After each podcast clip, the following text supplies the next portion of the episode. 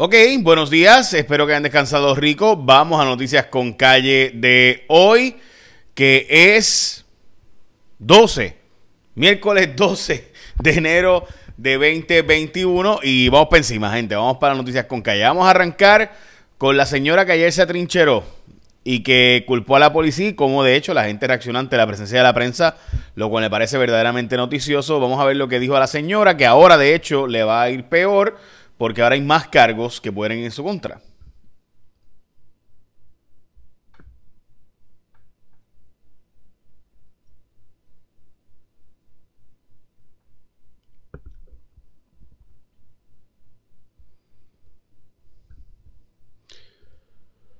Así que yo honestamente creo que ella eh, y su abogado, ¿verdad? Están diciendo que pues eh, pudiera haber sido, un arresto ilegal, que es una, un show of force. Bueno, el problema es que te van a arrestar y eh, no compareces a las solicitudes en el tribunal, pues obviamente, pues, eh, o sea, usted va, si usted va a ir a arrestar a la policía, usted va al tribunal y va y argumenta todo en el tribunal.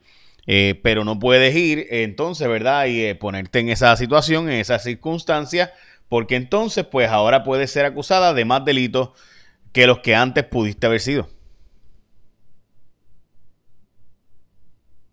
Así que nada, estaremos al pendiente de lo que esta señora eh, finalmente ocurra en el caso de ella, que dijo que hubo un show de fuerza en su contra, que ella responsabiliza por su seguridad al gobierno de Puerto Rico, etcétera. Su abogado, el licenciado Luis Pérez Bonilla, añadió que el intento de diligenciar la orden eh, tras esta encerrarse en su carro eh, con sus menores y, ¿verdad?, decir que eh, ella no se iba a entregar, básicamente, pues que fue un atentado contra la madre que está con sus hijos confinada en un vehículo por el uso excesivo de la fuerza del Estado, fue lo que dijo su abogado. Bueno, vamos a las portadas de los periódicos.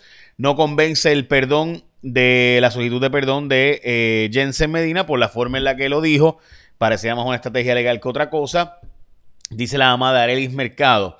Mientras en la portada del periódico El Nuevo Día debuta el crédito contributivos por menores a partir de la planilla del, de este año. Eh, casi todas las familias en Puerto Rico podrán recibir beneficios, inyectar cerca de 3 billones de dólares. Estamos hablando de si usted, gente, de verdad, tiene hijos dependientes, menores de 18 años, o si usted tiene no solo hijos dependientes, sino también si usted tiene... Eh, el, ¿verdad? Usted trabaja, pues usted tiene un crédito por trabajo también, que honestamente está en la portada del nuevo día, que honestamente puede hacer una gran diferencia en Puerto Rico eh, y además en su vida, ¿no? Estamos hablando de que en algunos casos son 18 mil dólares, 15 mil dólares entre los dos créditos, 20 mil dólares, así que todo depende, ¿verdad?, de cuánto usted gane y cuántos dependientes tenga. También el vocero no avanza la búsqueda de presidente de la Universidad de Puerto Rico, Javier Aponte Dalmau, dice que se va a inhibir del proceso de nombramiento de su esposa, obvio, eh, pero este había negado que hubiera negociado el nombramiento de su esposa como jueza y ahora pues fue nombrado oficialmente por el gobernador, que es de otro partido, como jueza.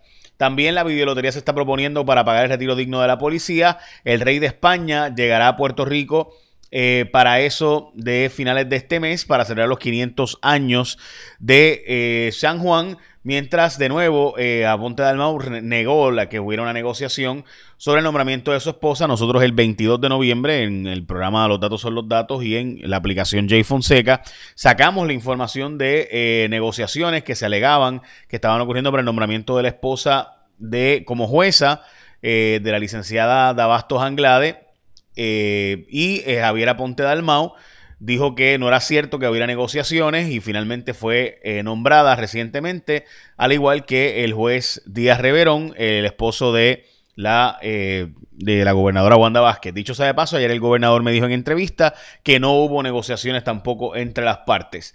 La Junta tiene hasta el viernes para cambiar el plan de ajuste de la deuda, sin embargo, la Junta aparenta ser que los cambios serán mínimos. La jueza dijo que es una moción básicamente para aprobar el plan de ajuste, así que ya está todo hecho. La jueza va a aceptar el plan de ajuste de la deuda. Hoy se reportan 28 muertes por COVID, 100 menores hospitalizados eh, por COVID-19. Sin embargo, me parece importante revelar que muchos de los, de los casos de Omicron se están revelando o detectando en hospitales, es decir, que son personas que van por otra condición y entonces se diagnostica que tienen COVID, es decir, que no necesariamente es que eh, esas personas fueron porque el COVID los llevó al hospital, sino que en muchos casos de los que estamos viendo actualmente es de personas que fueron al hospital y allí se detectó que tenían COVID, pero realmente fueron por otras condiciones y eso es muy importante. Estados Unidos, 145 mil pacientes están internados en centros sanitarios con COVID y eso es un récord de los Estados Unidos. Se alcanzó ayer, dicho sea de paso,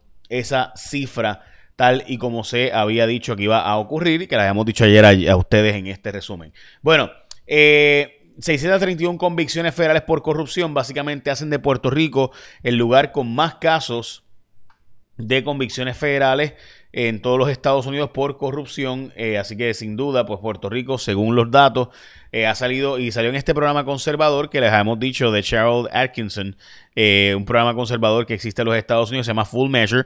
Pues allí se dijo básicamente que Puerto Rico tiene la tasa más alta de corrupción en todas las jurisdicciones de los Estados Unidos. Mientras la mitad de los viajeros que está llegando a Puerto Rico está llegando sin prueba de, vacuna, de vacunación, o perdón, sin prueba de, de, de COVID-19 negativa. Eh, mientras también otras informaciones, tal y como les he dicho, los créditos contributivos y crédito por dependiente y crédito por trabajo pueden significar 2.600 millones de dólares a nuestra economía. Así que de verdad busquen los datos. Eh, usted, si tiene dependiente, hijos menores, usted puede pedir el crédito por dependiente. Eh, eso hasta los 17 años que puede pedirlo. Si tiene 17 años o menos, obviamente algún dependiente, usted lo puede reclamar. Eh, y el asunto es que obviamente esto se reclama al IRS, es decir, que usted no lo reclama eh, en la Hacienda, sino que lo reclama el crédito por dependiente. El crédito por trabajo sí es en Hacienda, pero el crédito por dependiente es un crédito que se solicita a través de la 1040 PR. Eh, aunque usted no trabaje por si acaso, así que sí es importante que sepa que tiene que llenar ese documento.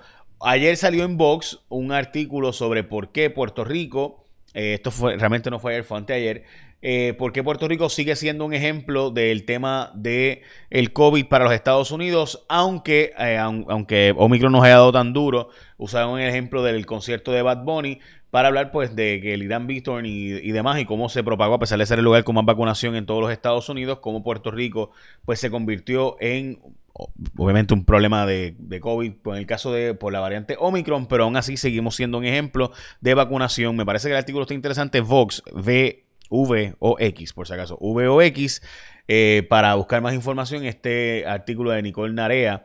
Eh, me parece interesante cómo lo ven, lo visualizan ellos, de que a pesar de que tuvimos los casos de Omicron, es un ejemplo del tema de cómo manejar la pandemia en el caso de Puerto Rico. Bueno, hoy es el día de darle un besito a una persona eh, eh, que sea pelirroja, porque recuerde que cada vez hay menos pelirrojos en el mundo. Es el día del farmacéutico, así que gracias a las farmacéuticas que me han atendido a mí repetidamente recientemente. También es el día nacional del té caliente, del chicken al curry. Eh, y otras más. Así que hoy es el Día Nacional de todo eso. Así que ya lo saben. Bueno, eh, tal y como les había dicho, esta señora que a ella trincheró, pues ahora tiene más problemas legales porque ah, se le puede erradicar cargos adicionales por no haber cooperado con el arresto. Eh, por si acaso, si usted tiene un argumento, lo voy a decir lo que nos decía el profesor José Julián Álvarez González, si usted tiene un, un argumento de derechos civiles, de derechos, eh, ¿verdad?, humanos, usted lo hace en el tribunal, pero usted no pelea con la policía porque la policía lo único que está haciendo al arrestarle es cumplir con diligenciar una orden de arresto. Eh, a usted le, ¿verdad?